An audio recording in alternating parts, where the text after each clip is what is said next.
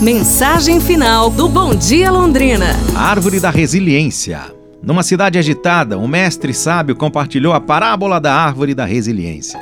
Ele contou sobre uma árvore imponente que, ao longo de sua vida, enfrentou tempestades intensas, perdeu galhos, viu muitas de suas folhas caírem e, apesar disso, permaneceu ali firme, flexível e sempre se renovando.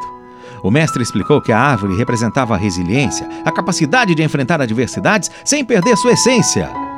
Muitos na cidade, acostumados com a pressa do dia a dia, aprenderam com a árvore da resiliência que, mesmo diante dos ventos mais fortes, a força está na flexibilidade, na capacidade de se curvar sem quebrar.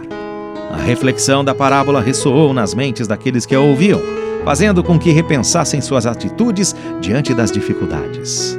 Pense nisso. Amanhã a gente se fala.